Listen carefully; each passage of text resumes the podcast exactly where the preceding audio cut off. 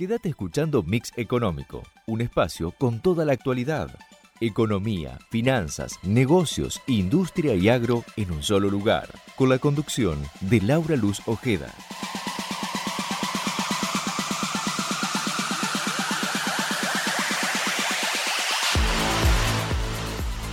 Hola, hola, muy buenas noches, bienvenidos a Mix Económico una vez más por aquí, por Ecomedios por AM 1220. ¿Qué decirte? Hoy fue uno de esos días en los que uno necesita un programa prácticamente cada hora, ¿no? Para ir dando todas las novedades de lo que pasa. Pero como tenemos una sola hora, de acá hasta las 21, vamos a hacerte un resumen. Difícil porque hay un montón de información y tiene que ver con, vamos a tratar de empezar entonces de eh, atrás para adelante o de lo más inmediato hacia lo más viejo, aunque todo es importante y cuando hablo de viejo te estoy hablando de un día, tampoco es de una antigüedad que, que, tiene la información tremenda, ¿no? Pero bueno, cuando la, el ritmo informativo es, es tan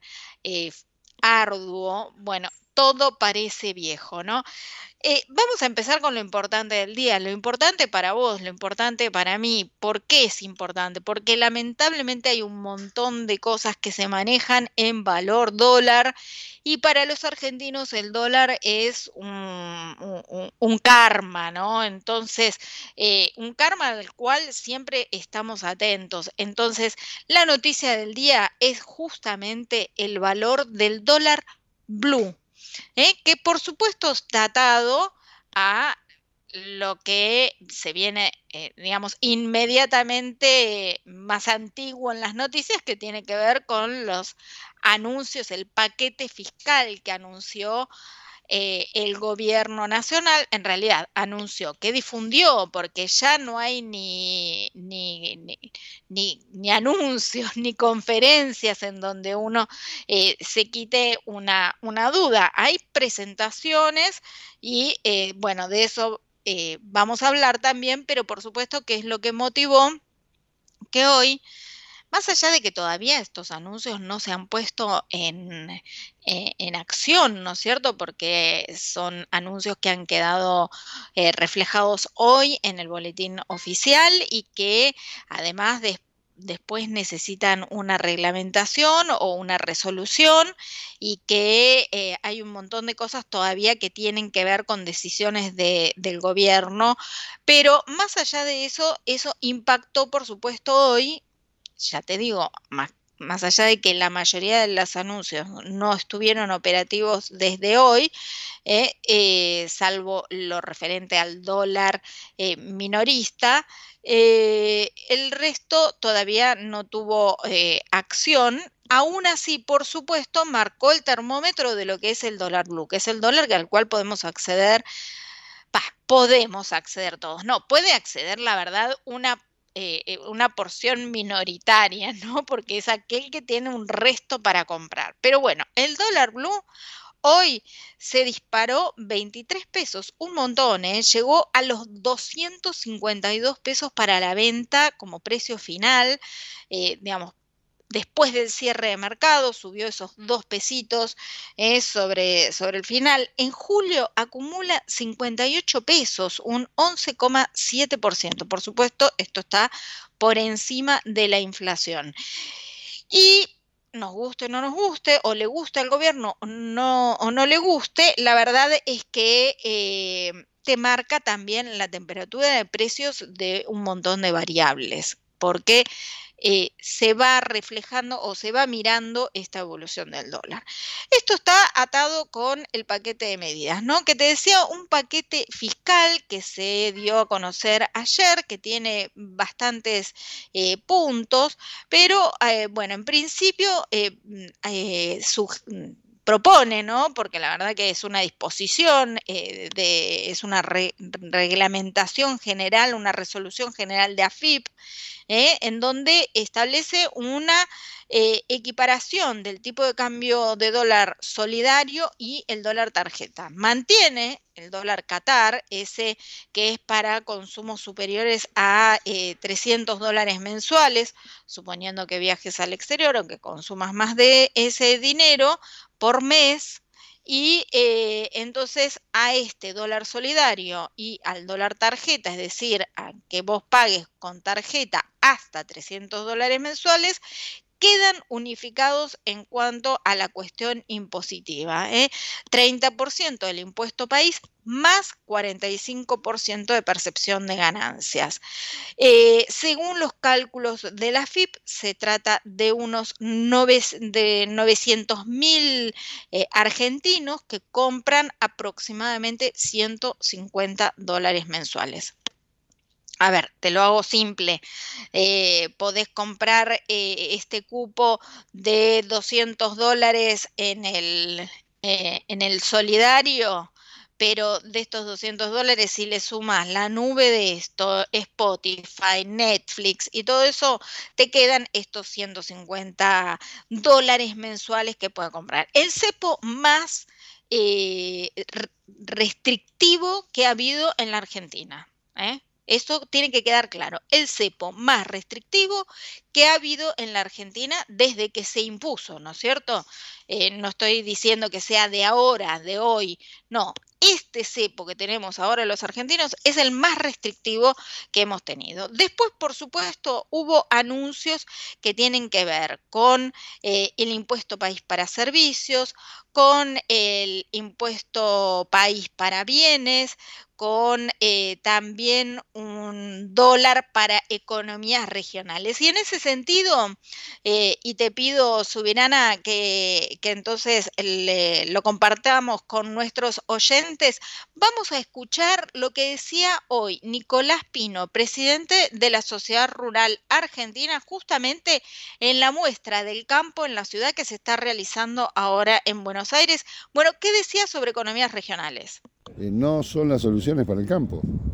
Evidentemente, algún productor, alguno de economías regionales, de producciones regionales, verá bueno el momento para, hacer una pequeña diferencia en su, en su venta.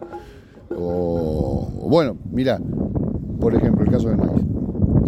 El caso del maíz se toquetea un grano fundamental para que para la alimentación de la, hacienda, de los animales y de quiénes, de los tamberos, de los polleros, de los filoteros que van a ver porcino, que van a ver incrementado su costo. Entonces, arreglo un lado, desarreglo el otro. La solución no va por acá. La solución es de ahí pareja no sea rigurosa y hablar en serio de derecho de exportación, de tipo de cambio, que es lo que hay que solucionar en la Argentina. Bueno, el planteo que hace desde hace tiempo la sociedad rural argentina, ¿no? Que eh, hay que y, gran parte de las entidades del campo, ¿no? Que hay que quitar el tema o por lo menos rever, así como está, el tema de las retenciones. ¿Qué es lo que pretende el gobierno con este dólar para economías regionales? Espera eh, que haya una liquidación de divisas por aproximadamente 2 mil millones de dólares, incluido el maíz. Bueno, vamos a ver qué sucede, porque en la resolución de hoy todavía no, eh, no, no salió específicamente el tema del maíz. ¿Cómo se implementa esto? Por decreto de necesidad y urgencia, publicado en el Boletín Oficial y resolución de la Secretaría de Agricultura, Ganadería y Pesca. Eh, hablaban de economías regionales. Bueno, vamos a escuchar también al ministro de Economía, Sergio Massa, hoy en la sociedad rural argentina, donde hacía anuncios para algunas economías regionales. Escuchemos exactamente la parte que se refería a eso. Hoy no, quiero entrar en polémicas. Saben que mi estilo es el de trabajar, dialogar y definir cuáles son los mecanismos sobre los cuales podemos avanzar, pero escuché que se habló de las retenciones a las economías regionales. Y quiero decirlo con toda claridad, no son 200 economías regionales como escuché recién o hace un rato que tienen retenciones. Hasta el 30 de agosto quedan solo 6. A partir del 1 de septiembre ninguna economía regional en la Argentina va a pagar retenciones. Y la verdad es que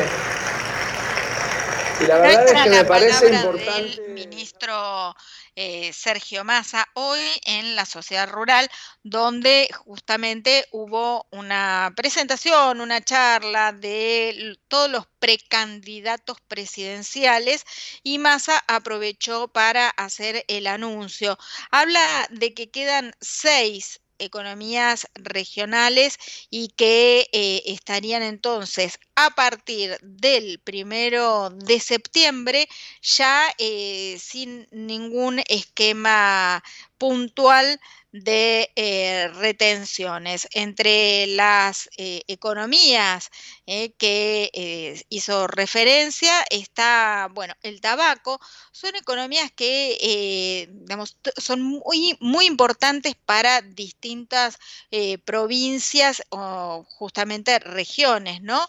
Pero bueno, donde eh, va a estar este esquema, entonces, donde, donde hasta ahora todavía tenían retenciones y a partir del primero de septiembre no tendrán, está hablando del maní, del vino, del arroz, del tabaco, de la industria forestal y de las cáscaras de cítricos. Bueno, algunas de estas economías con eh, fuerte eh, presencia en lo que es el mercado interno y también eh, sobre lo que es la exportación.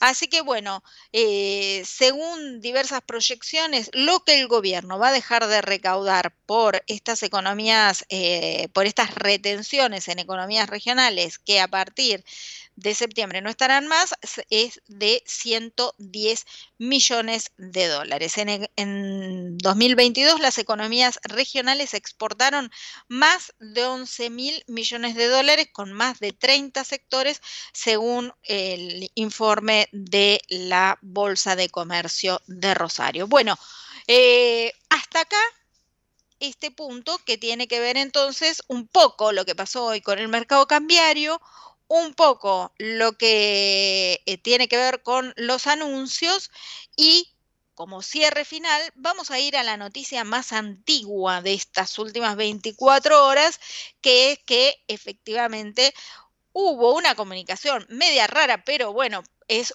es mejor algo antes que nada, ¿eh? no seamos tampoco tan negativos, de que hay un entendimiento con los técnicos del Fondo Monetario y que va a haber un Staff Level Agreement que se supone se va a firmar en los próximos días, al cual posiblemente podría eh, viajar el ministro Sergio Massa para, bueno, llevarse el, logro, ¿no? El título en este momento en que está eh, con doble, eh, con doble sombrero, ¿no? De ministro y de, precandidato a presidente, bueno, justamente para conseguir o mostrar el logro de su equipo de gestión.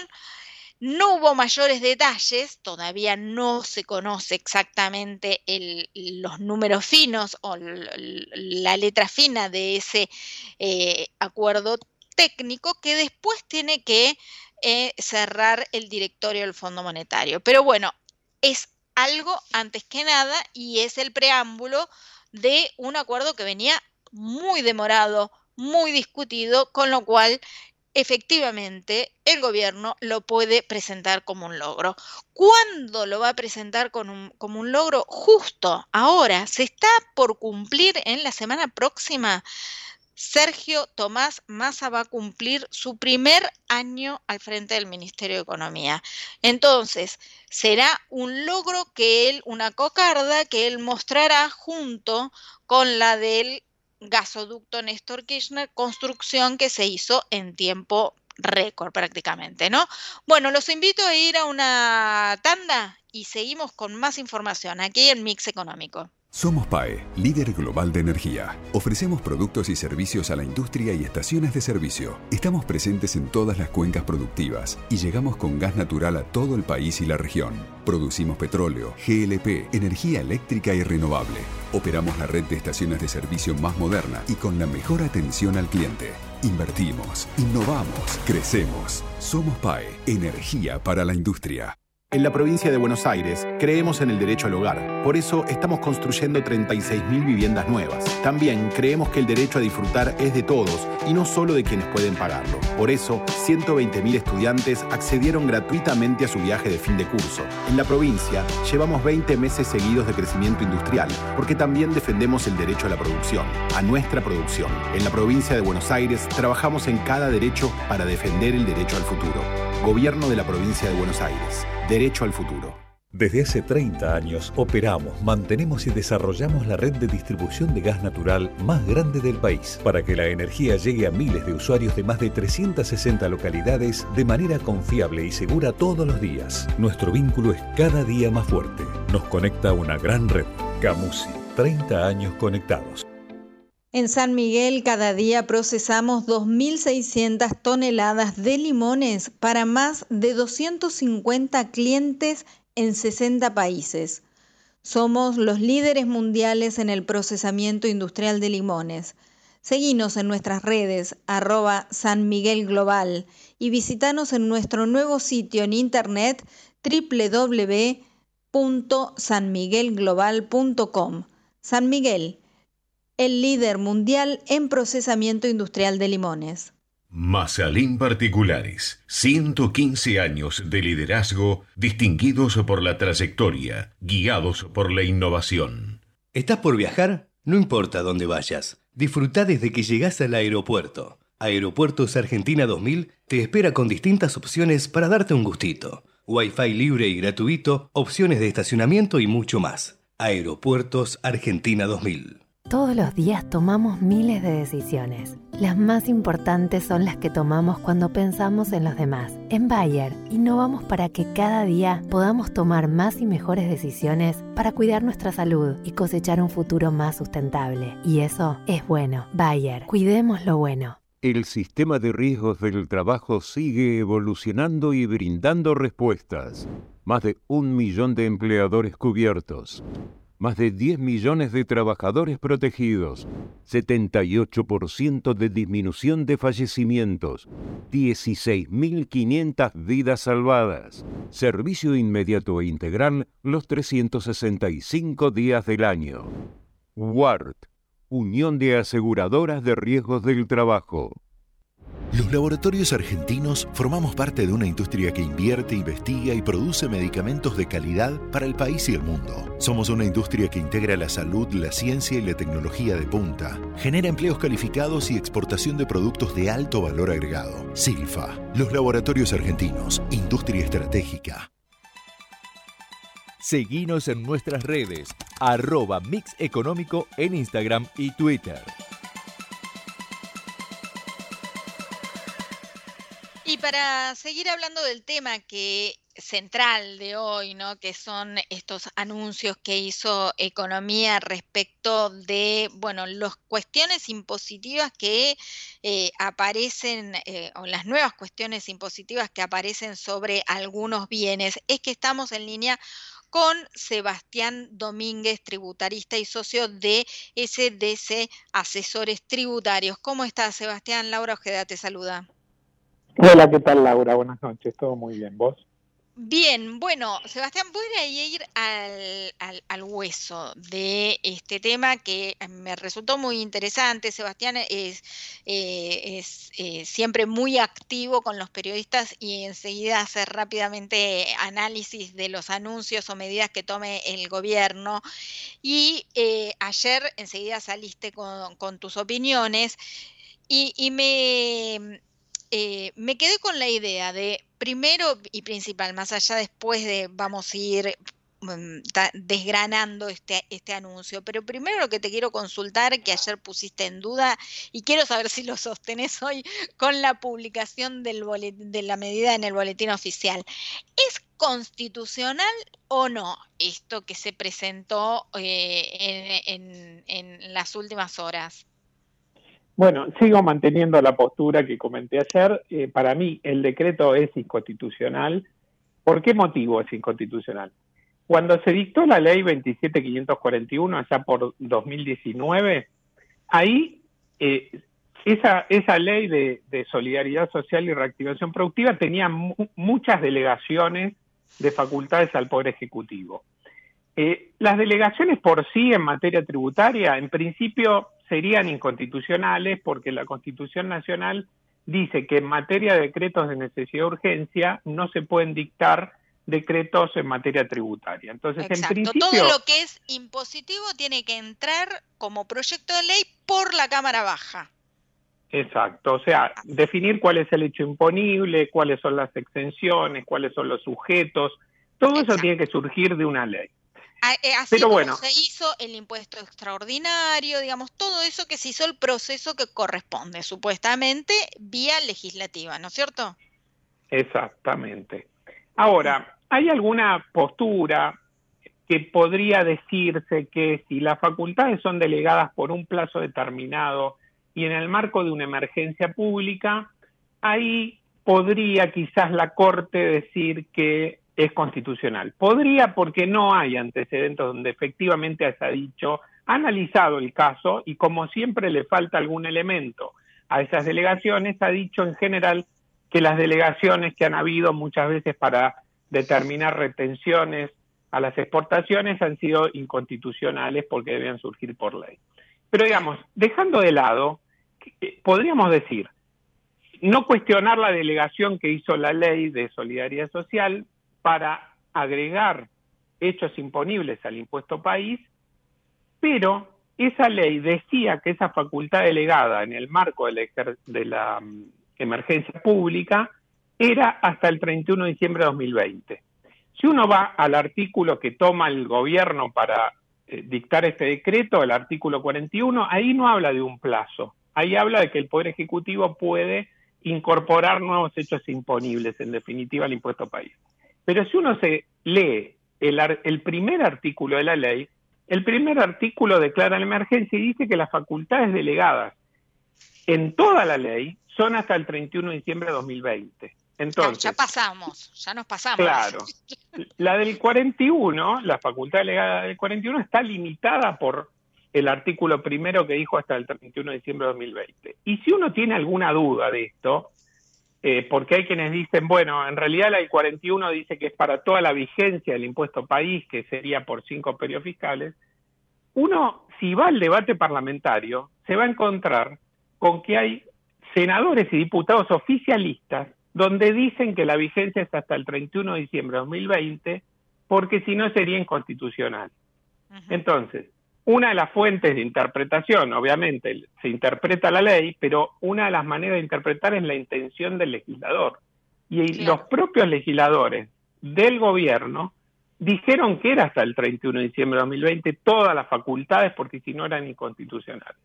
Con lo cual, en mi opinión... Se puede cambiar rápido porque son los diputados oficialistas. Claro, seguro van a opinar. Incluso si uno lee el debate parlamentario en diputados, se dirigen al, al presidente de la Cámara, que era Massa en este momento. Entonces le, le dicen a Massa que sería inconstitucional si se excediera, si no hubiera un plazo determinado y que por eso se fijó el, el 31 de diciembre de 2020 y ahora pareciera que el ministro de Economía no recuerda esa, bueno, Sebastián, pero somos todos amigos, todo se puede arreglar, viste, un cafecito de por medio. Vamos a ir entonces a, eh, digamos, los anuncios, ¿no? Este paquete fiscal que establece nuevos impuestos. Bueno, el primero que comentaba al comienzo del programa es como más general, es para todo el mundo y tiene que ver con una simplificación cambiaria, eh, es decir, para vender menos dólares al eh, minorista, ¿no? Porque obviamente si vos le pones cada vez más impuestos es... Eh, es menos atractivo. Pero después hay para lo que es las importaciones y lo que es impuesto país para servicios e impuesto país para bienes. Vamos caso por caso. Impuesto país para servicios.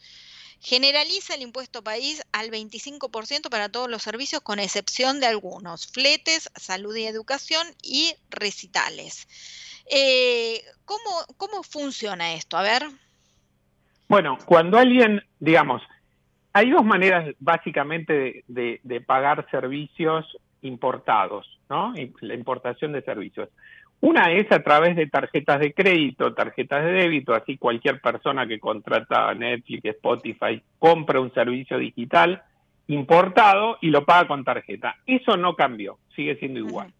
Pero por otro lado estaban los pagos que se realizaban de importaciones de servicios a través de comercio exterior de los bancos, directamente a través de un banco. Eso no estaba alcanzado por el impuesto país. Entonces, una empresa pagaba una licencia de uso de software, por ejemplo, y con pesos pagaba ese software y no tenía que tributar el impuesto país.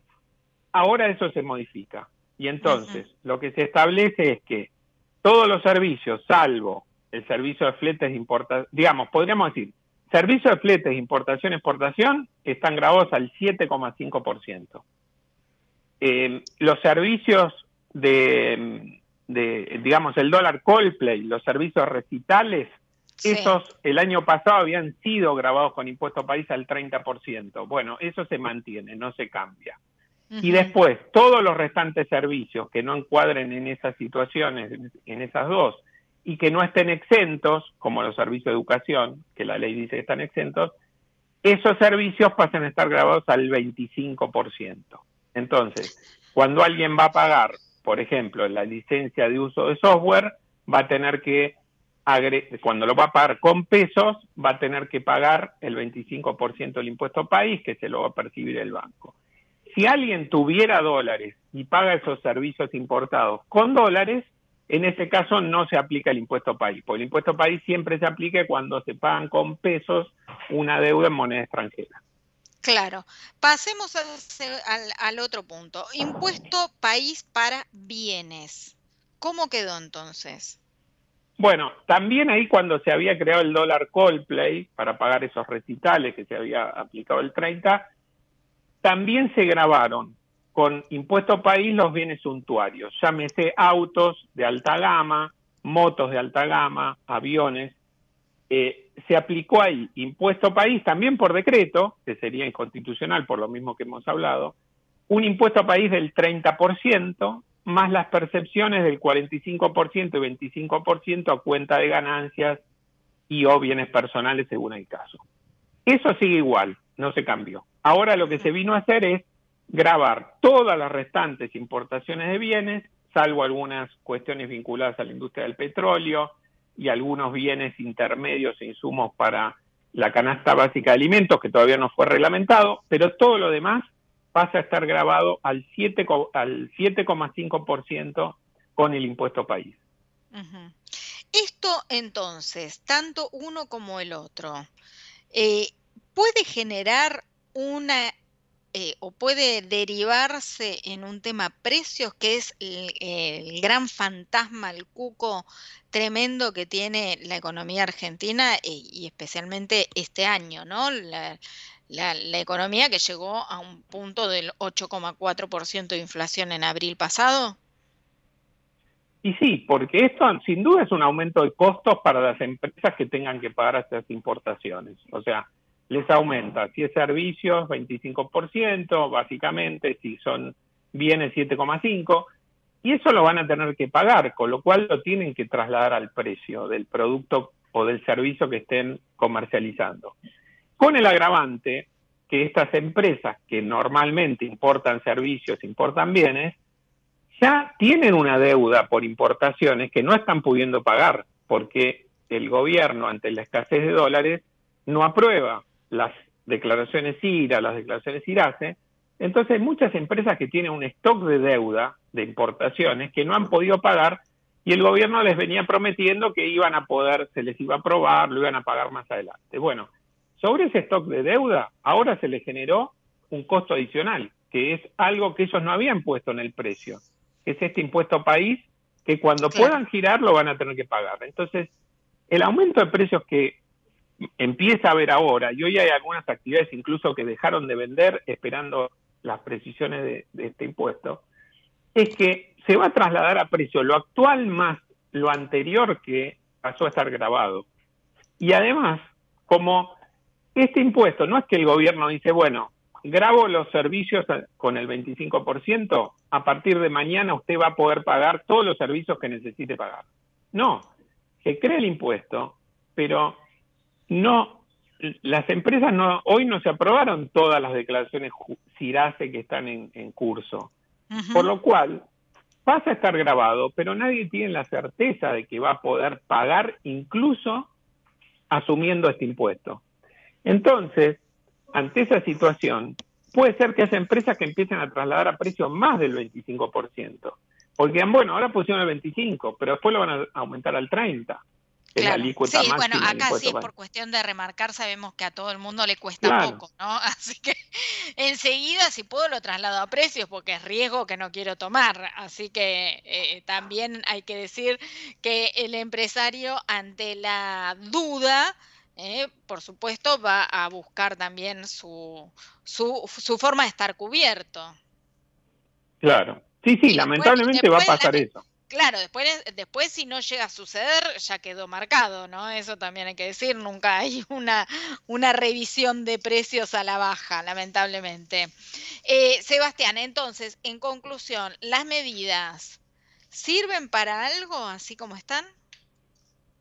A ver, dólares no hay, por lo cual una medida el gobierno tenía que tomar, ¿no? Y, el acuerdo con el fondo se ha venido dilatando, por lo cual el fondo para desembolsar le estaba pidiendo, de acuerdo a lo que ha trascendido, eh, devaluar el, peso. Ahora, el gobierno buscó, en vez de devaluar directamente, buscó aplicar el impuesto país, que termina siendo una devaluación, claro. pero con un impuesto que, digamos, si prosperara esa postura que yo indico que es inconstitucional y todo, va a generar una deuda al gobierno futuro que tengan que devolver ese impuesto y toda una problemática que eh, solo por no decir devalúe, porque al final es esto es, el dólar cuesta más, ya sea por impuesto, porque aumenta su precio, lo que fuera. Incluso se da un agravante. Vos fíjate, hay empresas que no podían pagar importaciones, tenían los pesos. Entonces decían, tengo miedo de que haga una devaluación importante. ¿Qué hago con los pesos? Invierto, por ejemplo, en un título público dólar link, en algún instrumento que esté atado al dólar oficial, cosa que si hay una devaluación, entonces yo ese instrumento va a subir de precio y yo lo, después lo voy a vender y voy a poder cancelar las deudas de importaciones eh, porque voy a tener eh, la misma cantidad de dólares. Con este esquema de mantener el dólar oficial y devaluar incorporando el impuesto país, esos instrumentos dólar link no aumentan de precio porque siguen el dólar oficial. Entonces, esas empresas resulta que no van a poder cubrir las importaciones como habían planificado. ¿Por qué? Porque el gobierno en vez de evaluar crea un impuesto.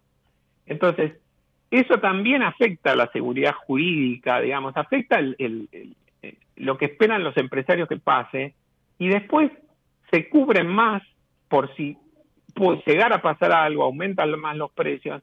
Y no se los puede culpar realmente por hacer eso, porque uno no sabe qué es lo que puede pasar a futuro. Imaginémonos que dentro de, después de las elecciones paso, por ejemplo, el gobierno diga, bueno, ahora, aparte del, impuesto país del 25% de importación de servicios, también le voy a aplicar el, el 45% de percepciones de ganancias y el 25% de bienes personales. Sí, sí, sí. Es una inseguridad total de lo que puede pasar. Por supuesto. Sebastián, muchas gracias por este contacto con Mix Económico. Bueno, muchas gracias a usted. El tributarista Sebastián Domínguez, socio de SDC Asesores Tributarios, aquí en Mix Económico. Vamos a una tanda y seguimos. Vamos la radio.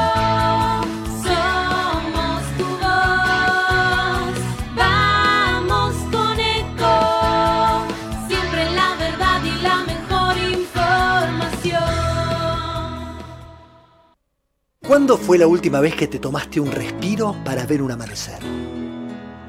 Descubriendo lugares distintos que te hacen soñar, emocionar. Lugares que se convierten en felicidad cuando compartís ese momento con amigos. ¿Cuánto hace que no te tomas un respiro para descubrir algo distinto? Catamarca es mucho más que un destino. ¿Cómo prevenir dengue, zika y chikungunya? Sin criaderos no hay dengue. Limpia tu patio de objetos que acumulen agua. Elimina agua estancada de recipientes.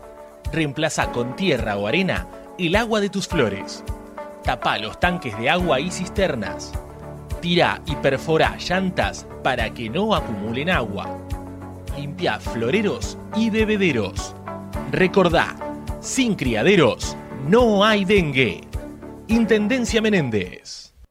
Espacio cedido por la Dirección Nacional Electoral. Fuerza para bancarnos los paros, los piquetes, los bloqueos, las piedras y los morteros.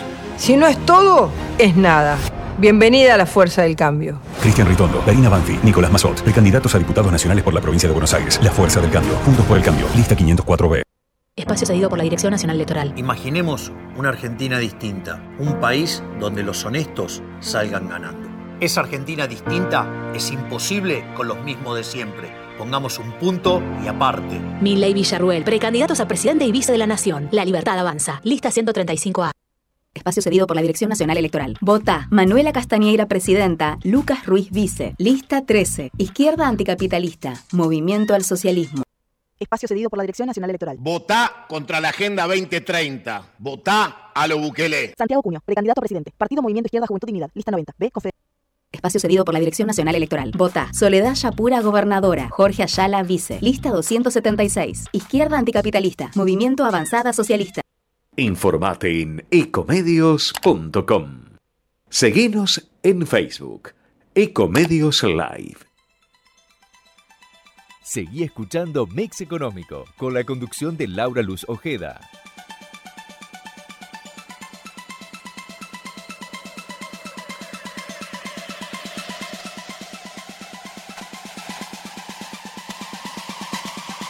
Y vamos a relajar un poquito, ¿eh? aunque, bueno, vamos a ver si realmente podemos lograrlo. Eh, y vamos a ponernos en comunicación con Rubén Torres, él es coordinador técnico de Ideatón Salud de KM. KM está integrada por 41 empresas farmacéuticas y biotecnológicas de I D de la Argentina, Australia, Japón, Estados Unidos y Europa y ya cuenta con casi un eh, siglo de experiencia. Bueno, Rubén, ¿cómo estás? Buenas noches. Laura Ojeda te saluda. Buenas noches, Laura. Bueno, Ideatón. Vamos a hablar qué es este, este Ideatón Salud 2023. A ver, el Ideatón es una iniciativa de KM que se viene realizando eh, desde hace tres años. Esta es la tercera edición y es una invitación a la presentación de propuestas e ideas sobre un tema determinado.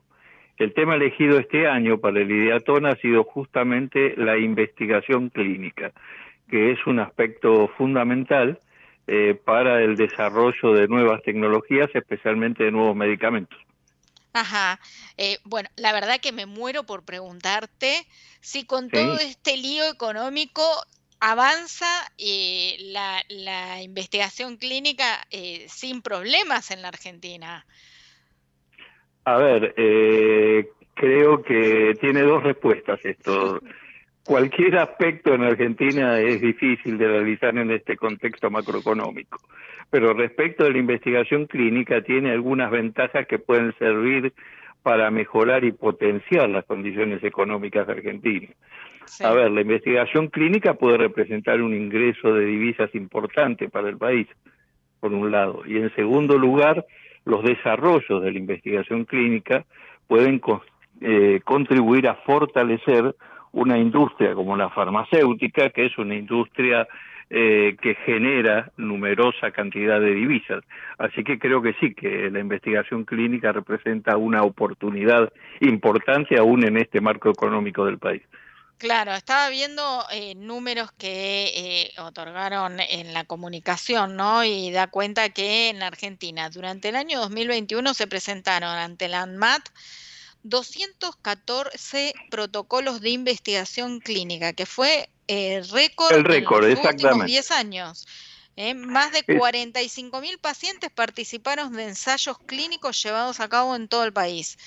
En la actualidad, dice, las cinco áreas terapéuticas más estudiadas son oncología, gracias a Dios, ¿no es cierto? Ojalá se le encuentre alguna solución eh, a esa enfermedad tremenda. Inmunología, eh, infectología, aparato respiratorio y sistema nervio- nervioso central. Ah, para todos los periodistas es este último. o para todos los argentinos. Para todos los argentinos, Laura, tal vez, sí. Eh, sí, justamente esto que mencionaba es fundamental. Eh, la, la pandemia ha sido un, a eh, un eh, gran, eh, ha provocado un gran despertar en el campo de la investigación clínica. Eh, nosotros hemos visto, vi- hemos visto prácticamente online cómo se han desarrollado eh, vacunas eh, con una rapidez extraordinaria durante el tiempo de pandemia estas vacunas estuvieron sustentadas en aspectos de investigación clínica que fueron fundamentales. Esto ha hecho que eh, se generara así, digamos, una suerte de descubrimiento para el común de la gente de las propiedades que la investigación clínica tiene. Y la verdad que sí, eh, después al principio todos teníamos miedo, ¿no? De que nos fuera a salir, no sé, uno- un tercer ojo en el medio de la frente, pero, pero por suerte nos llevaron a sacarnos los barbijos y a volver a, a una vida normal. Eh, Sí, justamente esta, este ideatón, eh, uno de los cuatro ejes que tiene está vinculado a estos dos aspectos, ¿no? Uno el aspecto ético y otro el aspecto de la comunicación respecto a la investigación clínica, para tratar de, a ver, de denostar la idea que circula a veces popularmente de que esto es un trabajo de investigación en la cual las personas pueden servir de conejillos de India. Nada más lejano a la realidad que esto, eh, los trabajos de investigación clínica eh, revisten una seriedad y una serie de normas éticas y de regulaciones que garantizan absolutamente la calidad de aquello que se investiga en, en estos procesos. claro, ¿y quiénes eh, pueden participar o cómo, cómo se entra a este Ideatón Salud, eh, eh, Rubén? A ver, la, em, el concurso ya está abierto, está abierto desde el mes pasado, eh, hay tiempo hasta mediados de agosto para presentar las propuestas, eh, se pueden hacer a través de la página del Ideatón Salud 2023, que todos pueden encontrar fácilmente, y básicamente se pide que las propuestas estén, estén referidas a cuatro ejes. Uno de ellos que tiene que ver con la digitalización y la recolección de datos para la investigación clínica, aspectos de comunicación y participación federal en investigación clínica. El tercero que está vinculado a los datos del Real World Evidence del mundo real. Y el cuarto aspecto que tiene que ver con conceptos éticos vinculados a la investigación clínica. Así que se puede presentar libremente cualquier persona individual o cualquier equipo de trabajo en investigación clínica y esté trabajando en cualquiera de estos ejes para avanzar en, en el concurso. Perfecto. Bueno, eh, te agradezco que nos hayas traído un poco de aire con una buena noticia, ¿no? Porque en definitiva, eh, que esté en marcha esto, que vos eh, nos hables de que realmente es un sector que puede traer cierto desahogo, ¿no? A, lo que, a todas las necesidades que tiene la economía argentina. Y además hablar del potencial eh, humano que tenemos los argentinos que siempre se destaca, ¿no es cierto? La verdad que, que, bueno, que te agradezco porque en estos tiempos con estas noticias y en un programa de, de economía es, es difícil encontrar buenas noticias para los oyentes. Me alegro que haya sido así, Laura. Muchísimas gracias. Gracias. Rubén Torres, coordinador técnico de Ideatón Salud de KM, aquí en Mix Económico. No te vayas. Somos PAE, líder global de energía. Ofrecemos productos y servicios a la industria y estaciones de servicio. Estamos presentes en todas las cuencas productivas y llegamos con gas natural a todo el país y la región. Producimos petróleo, GLP, energía eléctrica y renovable. Operamos la red de estaciones de servicio más moderna y con la mejor atención al cliente. Invertimos, innovamos, crecemos. Somos PAE, energía para la industria. En la provincia de Buenos Aires creemos en el derecho al hogar. Por eso estamos construyendo 36.000 viviendas nuevas. También creemos que el derecho a disfrutar es de todos y no solo de quienes pueden pagarlo. Por eso, 120.000 estudiantes accedieron gratuitamente a su viaje de fin de curso. En la provincia llevamos 20 meses seguidos de crecimiento industrial porque también defendemos el derecho a la producción, a nuestra producción. En la provincia de Buenos Aires trabajamos en cada derecho para defender el derecho al futuro. Gobierno de la provincia de Buenos Aires. Derecho al futuro. Desde hace 30 años operamos, mantenemos y desarrollamos la red de distribución de gas natural más grande del país para que la energía llegue a miles de usuarios de más de 360 localidades de manera confiable y segura todos los días. Nuestro vínculo es cada día más fuerte. Nos conecta una gran red. Camusi, 30 años conectados. Creamos valor a partir de la naturaleza para nutrir con los alimentos que producimos a miles de personas en todo el mundo. En todo lo que hacemos nos esforzamos por generar un impacto positivo en el desarrollo social, económico y medioambiental de las comunidades en las que estamos presentes. Eso es lo que le da sentido a nuestro trabajo. San Miguel, el líder mundial en procesamiento industrial de limones. Mazalín Particulares, 115 años de liderazgo distinguidos por la trayectoria, guiados por la innovación. ¿Estás por viajar? No importa dónde vayas. Disfruta desde que llegás al aeropuerto. Aeropuertos Argentina 2000 te espera con distintas opciones para darte un gustito. Wi-Fi libre y gratuito, opciones de estacionamiento y mucho más. Aeropuertos Argentina 2000. Todos los días tomamos miles de decisiones. Las más importantes son las que tomamos cuando pensamos en los demás. En Bayer, innovamos para que cada día podamos tomar más y mejores decisiones para cuidar nuestra salud y cosechar un futuro más sustentable. Y eso es bueno. Bayer, cuidemos lo bueno. El sistema de riesgos del trabajo sigue evolucionando y brindando respuestas. Más de un millón de empleadores cubiertos más de 10 millones de trabajadores protegidos, 78% de disminución de fallecimientos, 16.500 vidas salvadas, servicio inmediato e integral los 365 días del año. WART, Unión de Aseguradoras de Riesgos del Trabajo. Los laboratorios argentinos formamos parte de una industria que invierte, investiga y produce medicamentos de calidad para el país y el mundo. Somos una industria que integra la salud, la ciencia y la tecnología de punta. Genera empleos calificados y exportación de productos de alto valor agregado. Silfa, los laboratorios argentinos, industria estratégica. Día a día, seguí toda la actividad económica y financiera en nuestro portal mixeconómico.com. Y así es, ¿eh? con esta eh, agilidad que tiene la información económica, no podés eh, dejar de estar informado y te invitamos entonces a que nos sigas en nuestro portal, mixeconómico.com. Y bueno, hablando de actualidad y justamente uno de los temas que eh, están eh, presentes en, el- en la Cámara Baja tiene que ver con el juicio político a eh, los eh, integrantes de la Corte Suprema de Justicia de la Nación eh, por causales previstas en el artículo 53 de la Constitución Nacional y hubo una segunda jornada de testimonios. Eh, en este caso se tomó el análisis que hizo el fallo de la Corte Suprema de Justicia a favor de la Ciudad Autónoma de Buenos Aires en la disputa por los fondos de coparticipación federal.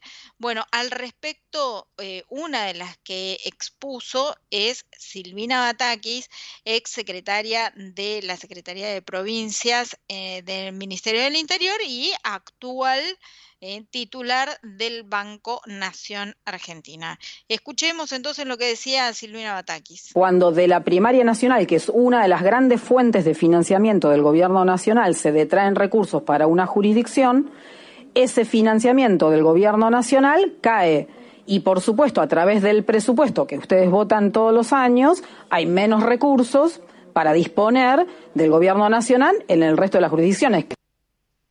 Bueno, lo que decía Silvina Batakis respecto de este tratamiento que está llevando en diputados la situación de la Corte Suprema de Justicia. Aprovecho que estamos hablando de Silvina Batakis y del Banco Nación para eh, dar una noticia eh, que mm, la verdad que algunas cosas están buenas, pero uno dice, se pregunta si a, veces si es el momento, ¿no? Siempre cuando se hace esta pregunta de si es el momento, también uno dice, bueno, ¿cuándo en la Argentina es el momento ideal para tomar este tipo de acciones? Pero bueno, ¿y a qué me refiero? Que el Banco Nación lanzó la primera gerencia de transición ecológica en una entidad bancaria. Mm, eh, lo hizo a través de un convenio de cooperación y colaboración que firmó con el Ministerio de Ambiente y Desarrollo Sostenible de la Nación, que conduce Juan Cabandier, para alinear la estrategia comercial a mejores prácticas y estándares en materia de sustentabilidad, impulsando la creación y el desarrollo de productos de financiación, inversión y ahorro que impulsen la transición energética. La verdad es que en este momento en donde hay este tipo de anuncios en materia económica, parece difícil que un empresario, si bien eh, por supuesto estamos hablando de temas que son sumamente eh, necesarios, porque sabemos que vamos corriendo ¿no? De lo que, de los temas eh, eh, que con el calentamiento global y todas las cuestiones eh, de este tipo, vamos corriendo detrás, pero ah, muy atrás. Pero bueno, ¿Está bueno que se hagan? Sí, está bueno que se hagan. ¿Es el momento de la Argentina? Bueno, qué sé yo, no sé. La verdad que ahí es donde entran las dudas. ¿Por qué te digo? Porque la verdad que todo en la Argentina está como atado con alambres, ¿no? Y atado con alambres lo estamos viendo en, distintas cuestiones. Por ejemplo, en, eh, la paritaria que hoy eh, cerró el sindicato de comercio y eh, la UOM, ya te diría que son si, si, estábamos acostumbrados, pues sabemos que las discusiones paritarias eran o se suponía que debían ser anuales, ¿no? En un país con una inflación moderada. Bueno, en la Argentina, con esta aceleración de la inflación, eh, ya empezaron a tener la cláusula gatillo, sin ser suficiente. La cláusula gatillo, eh, bueno, son por seis meses, ¿no? Ahora ya seis meses estamos hablando de... Eh, un contrato a larguísimo plazo. Bueno, son acuerdos de tres meses. ¿eh? El gremio que conduce Armando Cavalieri cerró hoy un acuerdo, una reapertura, ¿no es cierto?, de, esa, de la originaria, de la eh, paritaria anual, ¿eh? de un 27% en tres tramos, para julio a septiembre. Ese pedacito cortito de plazo ya eh, tiene un 27% de, eh, de, actualización. Y metalúrgicos, eh, que recordemos la semana pasada estuvimos hablando con Cantarela de AFAC, nos comentaba justamente que tenían la negociación paritaria de WOM, los metalúrgicos encabezados por Abel Furlan van consiguieron en ese mismo periodo, julio-septiembre, un acumulado del 42,6%, es decir, cada vez más cortas las paritarias, son como paritaria shock, ¿no? Para, eh, bueno, para justamente ir siguiendo el tema de los, de, los precios y para que el poder eh, adquisitivo de los salarios no pierda justamente ese poder de compra, ¿no? Eh, con esto, entonces, el gremio que conduce Cavalieri, que había firmado en abril un aumento del 19,5% para el trimestre abril-junio, ahora le suma este, este nuevo incremento ¿eh? y en esa oportunidad un bono por única vez de en dos cuotas de 25 mil pesos. Bueno, eh, por supuesto que estamos hablando de un gremio con una presencia enorme, dos gremios, ¿no? de tanto el de comercio como el de metalúrgicos, con una cantidad eh, enorme de, de, afiliados, que también tiene un peso sobre lo que es la determinación de precios de productos, ¿no? Porque, eh, digamos, todo va sumando a esa espiral ¿eh? que, eh, que, conduce a, una, a, un aumento de precios. Bueno, eh, así que el, el, salario de comercio básico pasa a 286 mil pesos.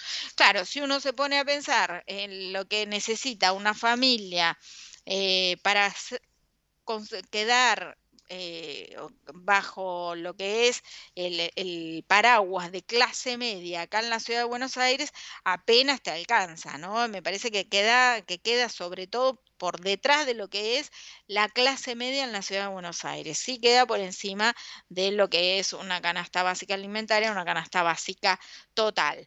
Bueno, y para finalizar, te quiero dar una buena noticia. Sí, aunque no lo creas, una buena noticia. Em, entramos en la cuenta regresiva hacia las PASO. Eh, esto significa que por lo menos hay un hay cuestiones que empiezan van a empezar a definirse quedan menos de tres semanas al menos las internas van a quedar resueltas ¿eh? vas a saber si en Juntos por el Cambio el candidato a presidente será Horacio Rodríguez Larreta o será Patricia Bullrich. En Unión por la Patria, bueno, todo indica que será Sergio Massa, porque el otro que se presenta, que es Juan Grabois, en lo discursivo dice que tiene chances, pero eh, todos sabemos que los números no estarían dándole, ¿no? Y bueno, el gran misterio, Javier Milei, es realmente eh, o tiene ese potencial que eh, que, se creía inicialmente en las encuestas. Bueno, estamos ya en la recta final, creo que todos, ¿no? Los años electorales en la Argentina son agotadores y eh, empezar a tener definiciones es lo que necesitamos.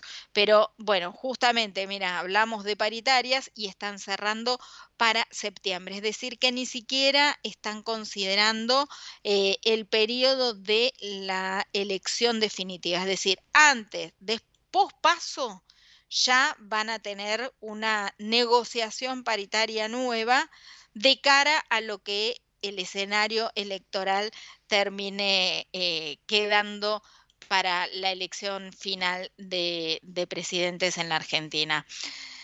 Bueno, hay que conformarse con lo que hay. Conformamos con que cada vez nos queda menos tiempo para esta incertidumbre eh, que son las pasos en la Argentina.